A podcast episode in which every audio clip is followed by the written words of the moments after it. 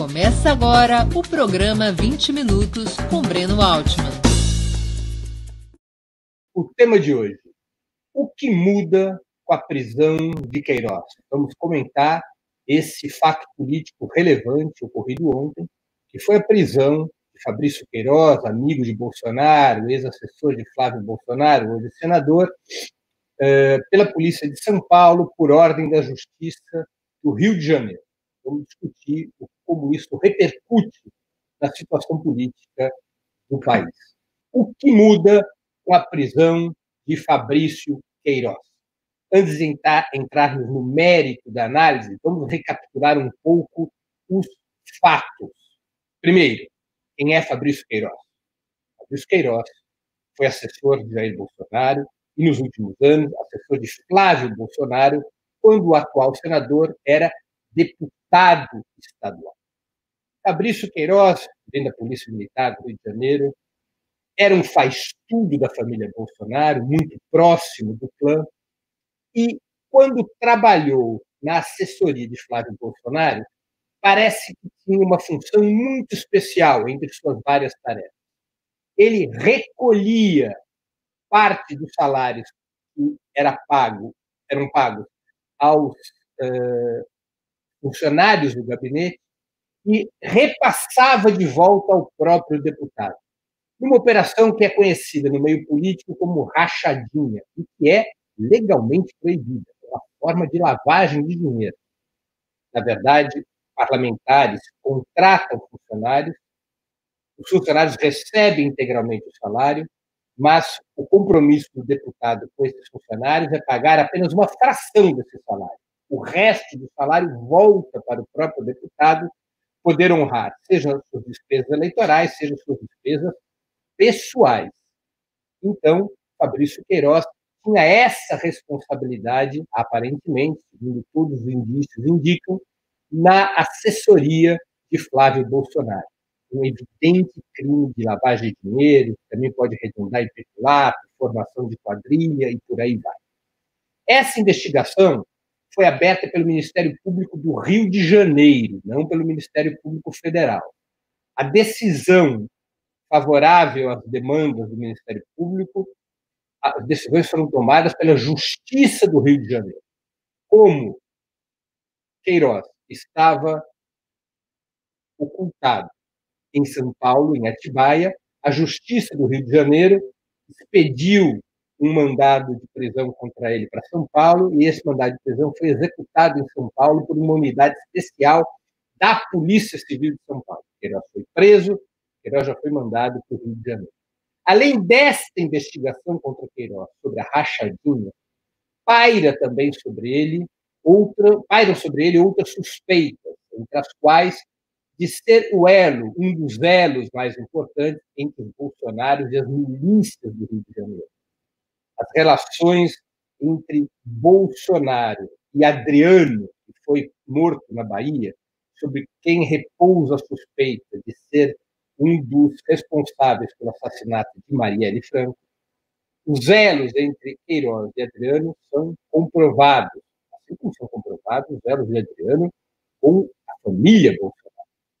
Queiroz também seria, portanto, um vínculo, um, uma ponte entre os e as milícias do Rio de Janeiro. Queiroz estava sob investigação desde o início do mandato de Jair Bolsonaro, em 2019. Logo depois das eleições, explode o caso Queiroz, o laranjão de Bolsonaro, o operador das finanças clandestinas da família Bolsonaro, porque inclui empréstimos para a mulher de Bolsonaro, inclui pagamento de contas pessoais de todos os filhos, especialmente de Flávio, e assim por diante, com histórias cada vez mais estapafúrdias para justificar a mobilização de recursos. Além do caráter simbólico da prisão do primeiro amigo, a detenção de Queiroz coloca na mesma outra possibilidade. Qual será o comportamento de Queiroz na cadeia? Queiroz irá para alguma espécie de delação premiada, e com isso podendo literalmente fritar Flávio Bolsonaro e o próprio presidente, o Queiroz ficará calado, eventualmente em função de alguma promessa de proteção à sua família, já que tanto sua filha quanto sua esposa estão sob a mira do Ministério Público e da polícia, embora por casos diferentes. A filha é acusada de ser funcionária fantasma no Brasil e a mulher de Queiroz é tida como cúmplice de suas operações na rachadinha. A prisão de Queiroz coloca na primeira linha de tiro a Flávio Bolsonaro, atual senador fluminense pelos republicanos. Flávio Bolsonaro pode até mesmo correr o risco de cassação de mandato, além de processo crime, uma vez que fique provado seu envolvimento direto nesse esquema de lavagem de dinheiro ocorrido no seu gabinete. Esses são os fatos em relação ao caso Queiroz.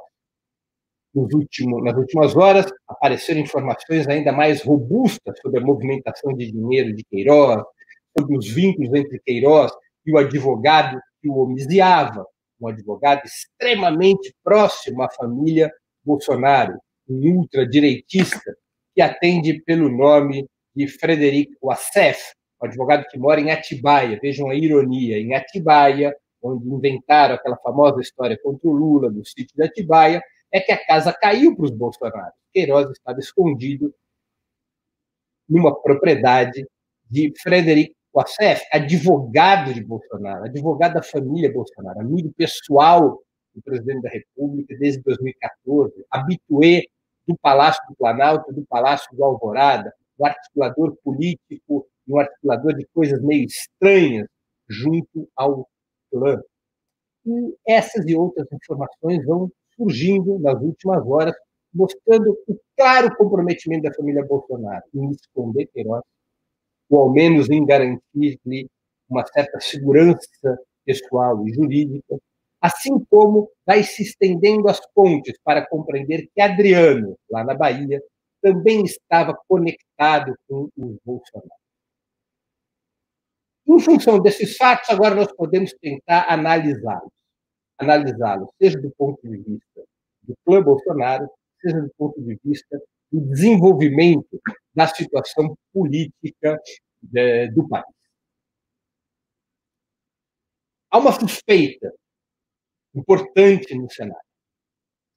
Qual é e qual será o comportamento de Bolsonaro diante da prisão de Queiroz? É evidente que a prisão de Queiroz foi o principal fato numa semana muito ruim para Bolsonaro. Bolsonaro foi obrigado a recuar para o campo do ringue na sociedade.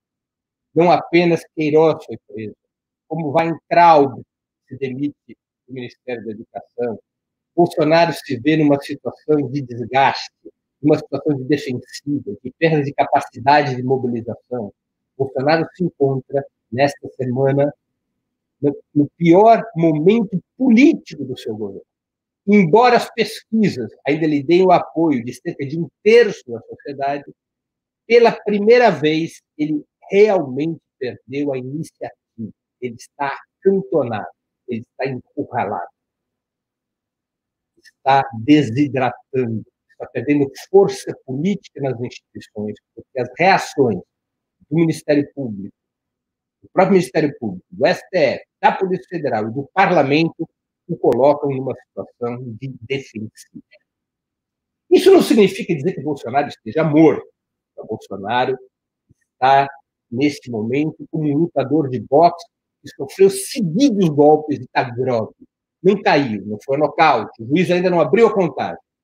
Mas Bolsonaro está cambaleando e tenta buscar o caminho por onde romper o cerco ele está sendo imposto por uma sequência de fatos negativos.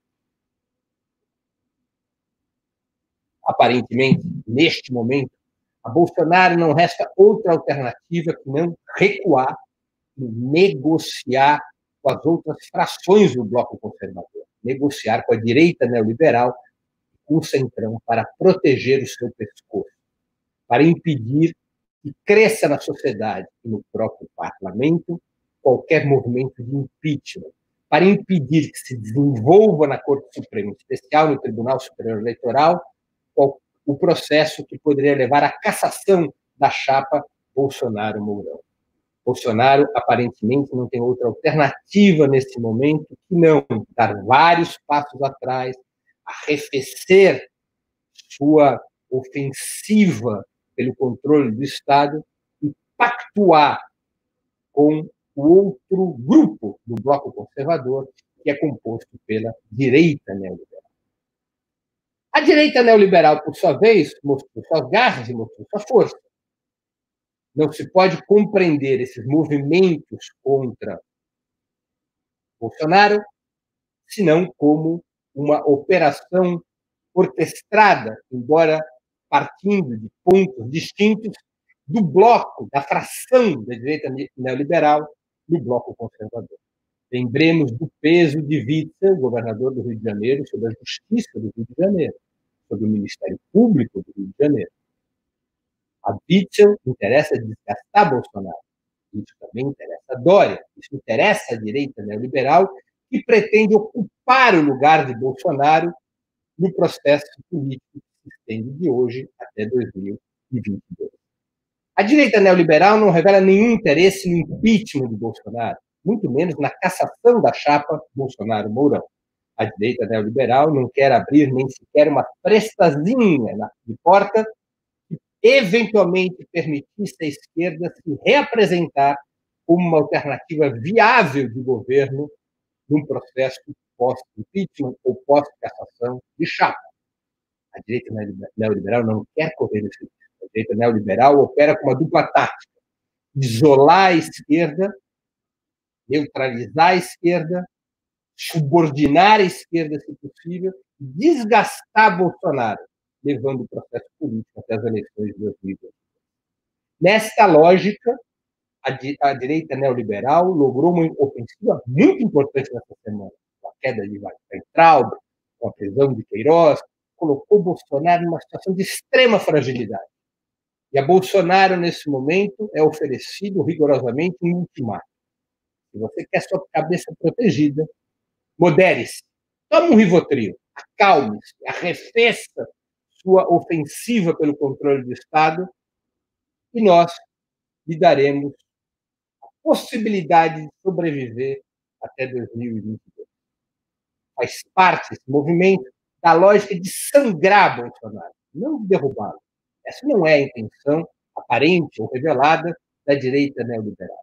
Mas interessa a este setor do bloco conservador sangrar Bolsonaro, fazê-lo gotejar até 2022, de tal maneira que ele chegue como um farrapo político nas próximas eleições presidenciais, em nome da direita liberal, possa retomar a hegemonia do bloco conservador. Um nome como Dória, ou eventualmente um nome como o próprio Witzel, ou eventualmente Luciano Huck.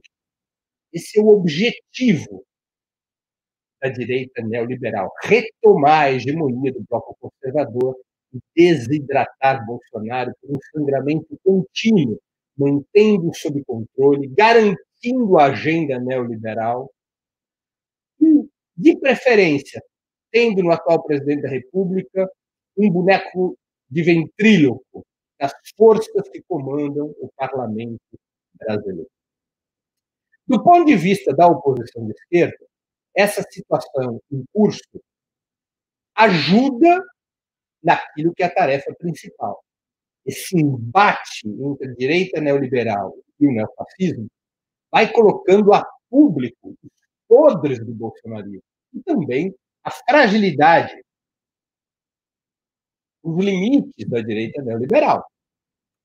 Vai com a prisão de Queiroz, a queda de Weintraub, Bolsonaro vai se enfraquecendo, suas sujeiras vão vindo a público, a grande imprensa que quer desgastá-lo, especialmente a Globo, vai repercutindo as denúncias, vai mostrando o tecido entranhado que vincula Bolsonaro à rachadinha, às milícias. Isso é bom para a oposição de esquerda, repito, porque ajuda na mobilização popular que pouco a pouco se vai construindo. E também, como eu já disse, essa situação vai os limites da direita neoliberal. A direita neoliberal quer mudar um pouquinho para que nada mude. A direita neoliberal não quer o impeachment do Bolsonaro. A direita neoliberal não quer a cassação da chapa Bolsonaro-Mourão. A direita neoliberal não quer novas eleições presidenciais. A direita neoliberal não quer mudar o projeto neoliberal. A direita neoliberal quer um bolsonarismo sem Bolsonaro, para depois de 22, comandado, um país comandado por um sujeito como Dória, que aplicaria mais ou menos a mesma agenda do Paulo Guedes, evidentemente com os mesmos resultados que temos assistido desde a queda da presidenta Dilma Rousseff em 2016. Essas fragilidades da direita neoliberal também ajudam a oposição de esquerda, para que a oposição de esquerda possa se afirmar como a única alternativa para tirar o país da crise. A alternativa para tirar o país da crise não passa pela direita neoliberal, não passa tampouco por um acordo com a direita neoliberal. Não há acordo possível para constituir com a direita neoliberal uma alternativa para o país. Na prática, o país tem três caminhos: o caminho do bolsonarismo, o caminho do Estado policial, o caminho da direita neoliberal, que é a manutenção do mesmo projeto de Bolsonaro, mas nos, nos limites de uma democracia liberal restringida e manipulada, como é a, a democracia liberal desenhada pela Constituição de 88, ou o caminho da oposição de esquerda, que leva a um novo governo popular para fazer reformas estruturais no país com a ruptura do modelo neoliberal e com a adoção de um programa baseado na distribuição de renda e riqueza, na soberania nacional, na radicalização da democracia. Há setores de centro-esquerda que pendulam entre a oposição de esquerda e a opção da direita neoliberal. Mas, a grosso modo, nós temos esses três caminhos e a oposição de esquerda tem que aprofundar o seu caminho, aproveitando essas brechas oferecidas pelo conflito entre a extrema-direita e a direita neoliberal. Esse conflito toma conta do cenário político nas últimas semanas. Essa, essa, essas brechas que vão se abrindo por esse conflito, vou repetir mais uma vez, ajudam na mobilização social, que é a grande ferramenta que tem a oposição de esquerda para colocar em pauta o fora Bolsonaro, para colocar o fora Bolsonaro como uma tarefa imediata, que abre espaço para um novo processo eleitoral que dê origem a um governo popular disposto a fazer as reformas estruturais às quais eu já me referi. Nesse contexto, é evidente não passa de uma fantasia qualquer ideia de frente ampla entre a oposição de esquerda e a direita neoliberal. Uma fantasia perigosa, porque poderia desarmar a oposição de esquerda, poderia lhe retirar identidade programática, poderia lhe retirar independência política, poderia lhe retirar combatividade. A oposição de esquerda tem algo a propor à direita neoliberal, que é um movimento pelo impeachment de Bolsonaro com antecipação das eleições presidenciais. Não uma frente estável que imagine ser alternativa para o país, mas um movimento concreto, como foi o movimento das diretas já. O um movimento pelo impeachment de Bolsonaro, o um movimento pelo fora Bolsonaro, o um movimento pela antecipação das eleições presidenciais, com a restauração dos direitos políticos eleitorais do ex-presidente Lula. É uma questão concreta a direita neoliberal estiver disposta a marchar ao redor desse objetivo, esse movimento pode existir, como existiu o movimento das dietas já, que foi produto de um acordo entre a oposição popular na época, já com o PT na dianteira, e setores da oposição liberal à ditadura, então encabeçados por Ulisses Guimarães. Esse é um acordo possível. Não uma frente ampla, estável, que pudesse ser uma alternativa para o país. A palavra frente deve ser aplicada a coalizões estáveis, que se imaginam como alternativa de governo para o país. Nesse caso, o que se trata é de construir uma frente popular, liderada pela oposição de esquerda, e propor a outros setores um movimento muito concreto, um movimento fora Bolsonaro. Se estiverem dispostos a marchar nesse movimento, se constitui, então, um caminho, uma clara meta. Se não estiverem dispostos a marchar, a oposição, a oposição de esquerda caberá a vanguarda caberá ser a linha de frente, o bloco protagonista na luta contra Bolsonaro. Deixando muito claro que a direita neoliberal e o bolsonarismo são dois lados da mesma moeda. Encerro aqui a exposição de hoje do programa 20 Minutos. O tema foi O que muda com a prisão de Queiroz. Para assistir novamente esse programa e a outras edições dos programas 20 Minutos, se inscreva no canal do Opera Mundi no YouTube. Curta e compartilhe nossos vídeos. Deixe seus comentários. O jornalismo de Ópera Mundi é mantido com o seu apoio. Faça uma assinatura solidária em www.operamundi.com.br. Com um pequeno valor mensal, você nos ajuda no desenvolvimento de um jornalismo independente e de qualidade. Obrigado pela audiência e até a próxima.